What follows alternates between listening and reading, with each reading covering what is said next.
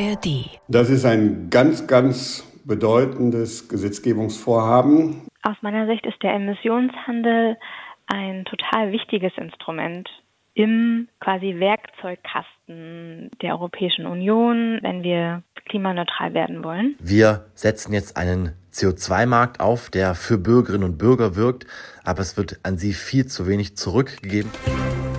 News Junkies. Verstehen, was uns bewegt. Ein Podcast von RBB24 Inforadio.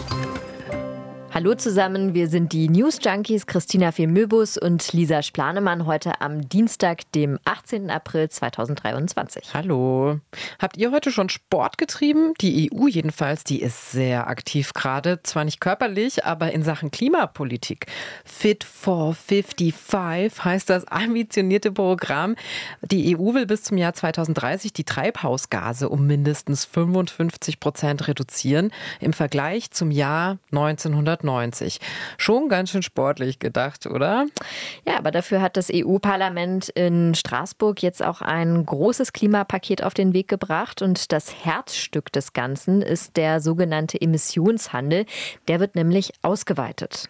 Wo genau wurde nachgebessert? Wie funktioniert Emissionshandel nochmal genau überhaupt? Und was bedeutet er konkret im Alltag für die Verbraucherinnen und Verbraucher? All das klären wir heute in der Podcast-Folge.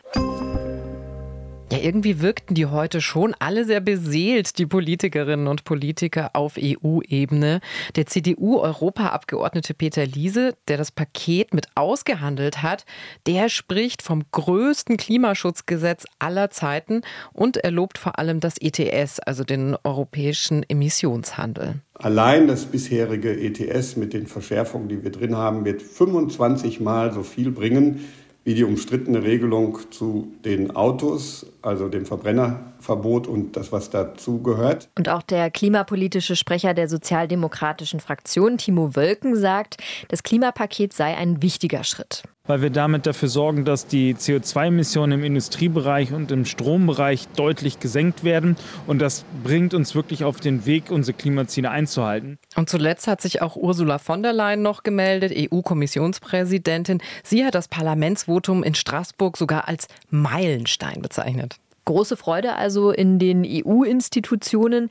Die Mitgliedstaaten müssen dann übrigens auch noch für die Reformen grünes Licht geben. Aber ja, da kann man sagen, das gilt eigentlich so als schon beschlossene Sache, nur noch so als Häkchen, das da gesetzt werden muss. Mhm. Aber vielleicht sollten wir erstmal noch mal einen kleinen Schritt zurückgehen, Tina, und vielleicht auch noch mal erklären, was der Emissionshandel überhaupt ist. Das ja, ist das ja stimmt. schon ein total sperriger Begriff.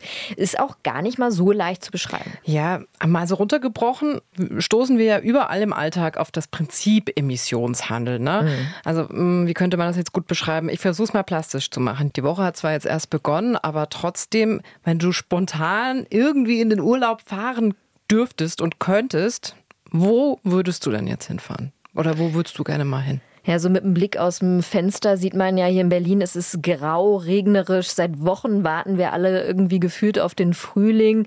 Also ich denke, den ein oder anderen zieht es da schon eher Richtung Süden. Hm. Also Flug. Flug. Ja, Flug wäre da wahrscheinlich dann so das Logischste. Ja, andererseits ist das klimatechnisch ja nicht ganz so toll. Äh, mhm. Aber ganz viele Airlines bieten ja auch an, dass du deinen Flug mit einer Geldspende mhm. ausgleichen kannst. Mit deinem Geld werden dann irgendwo im Regenwald entsprechend Bäume gepflanzt als Wiedergutmachung für die Treibhausgase, die du rauspustest. Und genau das ist nämlich das Prinzip der CO2-Kompensation, des Emissionshandels. Sieht man übrigens auch immer häufiger im Einzelhandel, ist mir aufgefallen. Also, dass man so ein kleines Häkchen setzen kann online und nochmal irgendwie einen Euro draufzahlt, um eben zu kompensieren. Das ist ein kleines Beispiel, wie man als Einzelperson etwas machen kann. Aber dieses Prinzip lässt sich eben auch auf große Industriezweige übertragen. Ja, genau. Der Emissionshandel wurde innerhalb der EU schon 2005 eingeführt und Deutschland Deutschland hat zusätzlich auch ein eigenes nationales Emissionshandelssystem. Das Prinzip, die großen Industrieunternehmen, die kaufen sich Verschmutzungsrechte, ja. Und wer CO2 produziert, muss sich die Erlaubnis dafür einkaufen. Der bekommt dann eben sogenannte CO2-Zertifikate. Pro Tonne CO2 gibt es einen bestimmten Preis X, den du als Firma zahlst, wenn du Treibhausgase in die Atmosphäre rauspustest. Wenn du mehr produzierst, als du an Zertifikaten besitzt, dann musst du nachkaufen. Ja, und andersrum gedreht, wenn du weniger CO2 produzierst, zum Beispiel ein sehr klimafreundliches Unternehmen bist, dann kannst du deine Verschmutzungsrechte verkaufen und damit wiederum Geld machen. Diese Gesamtmenge an CO2-Zertifikaten ist aber auch begrenzt und die sinkt auch jährlich. Jetzt, Tina, würde ich vorschlagen, lass uns mal gucken, was konkret die EU beschlossen hat. Ja, generell muss nur ein Teil der Treibhausgasproduzenten bisher Zertifikate kaufen. Der Emissionshandel soll auf europäischer Ebene jetzt aber ausgeweitet werden. Zum Beispiel auch auf den Bereich äh, Schiffsverkehr und auf den Gebäudesektor. Und gerade diese Bereiche Verkehr und Bauen, das sind ja absolute CO2-Schleudern. Außerdem soll es von Jahr zu Jahr auch immer weniger verfügbare CO2-Zertifikate Zertifikate geben. Also noch weniger, als es ohnehin schon auf dem Markt gibt. Dadurch wird es teurer, sich diese Verschmutzungsrechte zu kaufen und auch für die Unternehmen attraktiver, sich dann lieber naja, weniger CO2-intensive Ideen zu überlegen. Weil wir jetzt gerade über das Thema Fliegen gesprochen haben, da wird ja beispielsweise geforscht an alternativen Treibstoffen, dauert aber eben entsprechend. Was ist mit diesen Branchen? Ja, diese Branchen, die müssen sich jetzt tatsächlich nach Alternativen umsehen, denn bisher hat es auch kostenlose Zertifikate für besonders energieintensive Firmen gegeben, wie eben Fluggesellschaften. Aber auch da will die EU mit dem Klimapaket einen Schlussstrich ziehen. Diese kostenlosen Zertifikate sollen Schritt für Schritt auslaufen. Natürlich können die Firmen in klimaschonendere Alternativen investieren, aber am Ende wirkt sich das dann natürlich auch auf die Verbraucher aus, weil die Firmen die höheren Preise für ihre Zertifikate schlussendlich an die Kunden weitergeben und die, also die Kunden müssen dann eben auch wiederum mehr für die Flüge zahlen, wenn wir jetzt nochmal bei dem Beispiel bleiben. Ja, das kann total passieren. Über die Folgen für Verbraucherinnen und Verbraucher und wie die EU das abfedern will, sprechen wir dann später auch noch mal ausführlicher in diesem Podcast. Ja, lass uns doch erstmal jetzt auch auf die wirtschaftliche Perspektive des Emissionshandels gucken. Mhm. Also du, Lisa, du arbeitest ja bei uns im Inforadio auch in der Wirtschaftsredaktion. Deshalb würde ich vorschlagen, mach das sehr viel Sinn, dass du das noch mal ein bisschen genauer einordnest. Die Reform auf EU-Ebene sieht ja unter anderem vor, dass ab 2027 für die Bereiche Verkehr und Gebäude ein Emissionshandel etabliert wird. Genau, jetzt ist es allerdings so, dass eben genau diese Bereiche, die du gerade angesprochen hast, dass die hier bei uns in Deutschland eigentlich schon längst dabei sind beim Emissionshandel. Die Einführung ist also für diese Branchen nichts Neues, wenn man so will. Und dadurch wird sich voraussichtlich auch erstmal nicht so viel ändern. Denkbar ist dann aber, dass es in Zukunft insgesamt teurer wird für die Kunden, für die Verbraucher, eben weil sich die Preise insgesamt in der Branche erhöhen werden. Der Emissionshandel soll schrittweise aus ausgebaut werden. Das haben wir ja schon gesagt. Was sich noch ändert, Einmal soll die Anzahl der Zertifikate insgesamt reduziert werden und dann sollen noch zusätzlich Papiere, die bisher kostenlos waren, in Zukunft Geld kosten. Ja, aber ist das nicht für die Unternehmen existenzbedrohend, wenn sie sich für CO2-Ausgleichszertifikate dumm und dämlich zahlen müssen? Ist natürlich ein Kostenfaktor, der da eingerechnet werden muss. Da hast du vollkommen recht.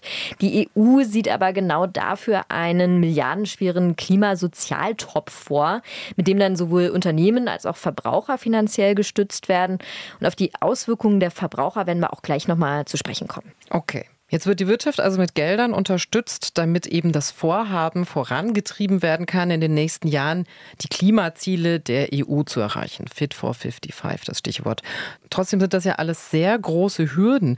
Und ich kann mir auch vorstellen, dass durch diesen vorgeschriebenen Emissionshandel Wettbewerbsverzerrungen für die europäische Wirtschaft entstehen. Mhm. Also nach dem Motto, die Produktion in der EU ist so teuer, da verlagern wir unsere Herstellung doch lieber gleich ins Ausland. Ist das realistisch? Ja, du sprichst da wirklich einen sehr wichtigen Punkt an. Das klingt natürlich auf jeden Fall erstmal nach Wettbewerbsnachteilen. Der Preis für CO2 in der EU legt zu, die Kosten für die Unternehmen steigen dadurch. Deshalb wollten wir von Anne Gläser, sie ist Referentin für CO2-Preise bei German Watch, wissen, wie das denn jetzt in der EU reguliert werden soll. Denn da greifen in Zukunft bestimmte Mechanismen. Die EU führt deswegen aber ab 2026 den sogenannten CO2-Grenzausgleich ein. Und mit diesem CO2-Grenzausgleich sollen eben quasi gleiche Wettbewerbsbedingungen erzielt werden, indem nämlich Importeure von ausländischen Gütern auch einen CO2-Preis bezahlen müssen, nämlich den exakt denselben CO2-Preis, den auch europäische Unternehmen zahlen müssen. Das heißt, die EU verhindert tatsächlich sehr effektiv, dass es zum Beispiel zur Abwanderung von Industrie oder, oder ähnlichem kommt, weil sie eben dafür sorgt, dass ähm, auch ausländische Produkte mit dem CO2-Preis belegt werden. Ja, und diese Kombination aus allem sorge schlussendlich dafür, dass der Klimaschutz vorangetrieben werden kann und eben aber auch keine Wettbewerbsnachteile entstehen. Das ist jetzt alles schön und gut, aber lass uns doch mal auf die Vor- und Nachteile dieser Zertifikate mhm. genauer gucken. Also Emissionshandelskritikerinnen und Kritiker argumentieren, dass der Handel mit Verschmutzungsrechten quasi sowas ist wie ein Freifahrtschein. Also mal ganz zugespitzt formuliert, als Unternehmen kann man die Umwelt verpesten und fürs gute Gewissen kauft man dann einfach eine schöne Klimabilanz auf dem Papier zurück. Ja, dieser Kritikpunkt wird immer wieder genannt. Man kann unterm Strich sagen, es ist ja an und für sich eine gute Sache, die Schäden finanziell auszugleichen, die durch den Ausstoß von Schadstoffen entstehen, zum Beispiel wenn man ähm, Produktionsunternehmen ist. Da sagen aber die Kritiker eben lieber direkt an die Probleme rangehen, statt das zu verschieben. Die Mischung macht's. Also das sagt zumindest Anne Gläser von German Watch. Der Emissionshandel sei eine wichtige Schraube von vielen. Aus meiner Sicht ist der Emissionshandel ein total wichtiges Instrument im quasi Werkzeugkasten der Europäischen Union, äh, wenn wir klimaneutral werden wollen. Aber der Emissionshandel darf eben auf keinen Fall das einzige Werkzeug sein. Wir können uns nicht ausschließlich auf den Emissionshandel verlassen. Das hat verschiedene Gründe. Ein Grund ist, dass, dass es sehr kritisch ist, wenn die Preise sehr, sehr hoch steigen, weil das aus sozialen Gründen ist es problematisch. Ähm, es ist auch nicht klar, ob die Politiker, die dann da in der Verantwortung sind, das dann durchhalten, diese, diese sehr hohen Preise, die, die dann entstehen könnten. In jedem Fall ist es wichtig, dass wir zusätzlich zum Emissionshandelssystem noch weitere Instrumente haben. Und diese Mechanismen, die die Expertin da anspricht, das könnten Ihrer Meinung nach zum Beispiel Fördermechanismen sein oder Verbote wie etwa Ölheizungen einzubauen. Ja, und genauso wichtig seien auch Investitionen, unter anderem in die Infrastruktur.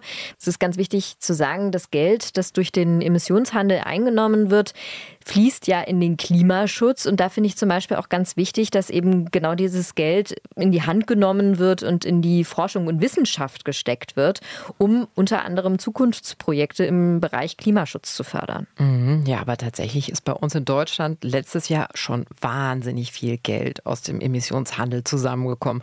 Die Summe lag bei mehreren Milliarden und das lag unter anderem daran, dass die Preise für die Zertifikate gestiegen sind. Viel Geld also, das jetzt fürs Investieren Investieren zur Verfügung steht. Und für manche Firmen hat es ja auch so oder so, mal ganz davon abgesehen, Vorteile, solche Zertifikate zu kaufen. Einige Unternehmen beteiligen sich am Emissionshandel nämlich auf freiwilliger Basis.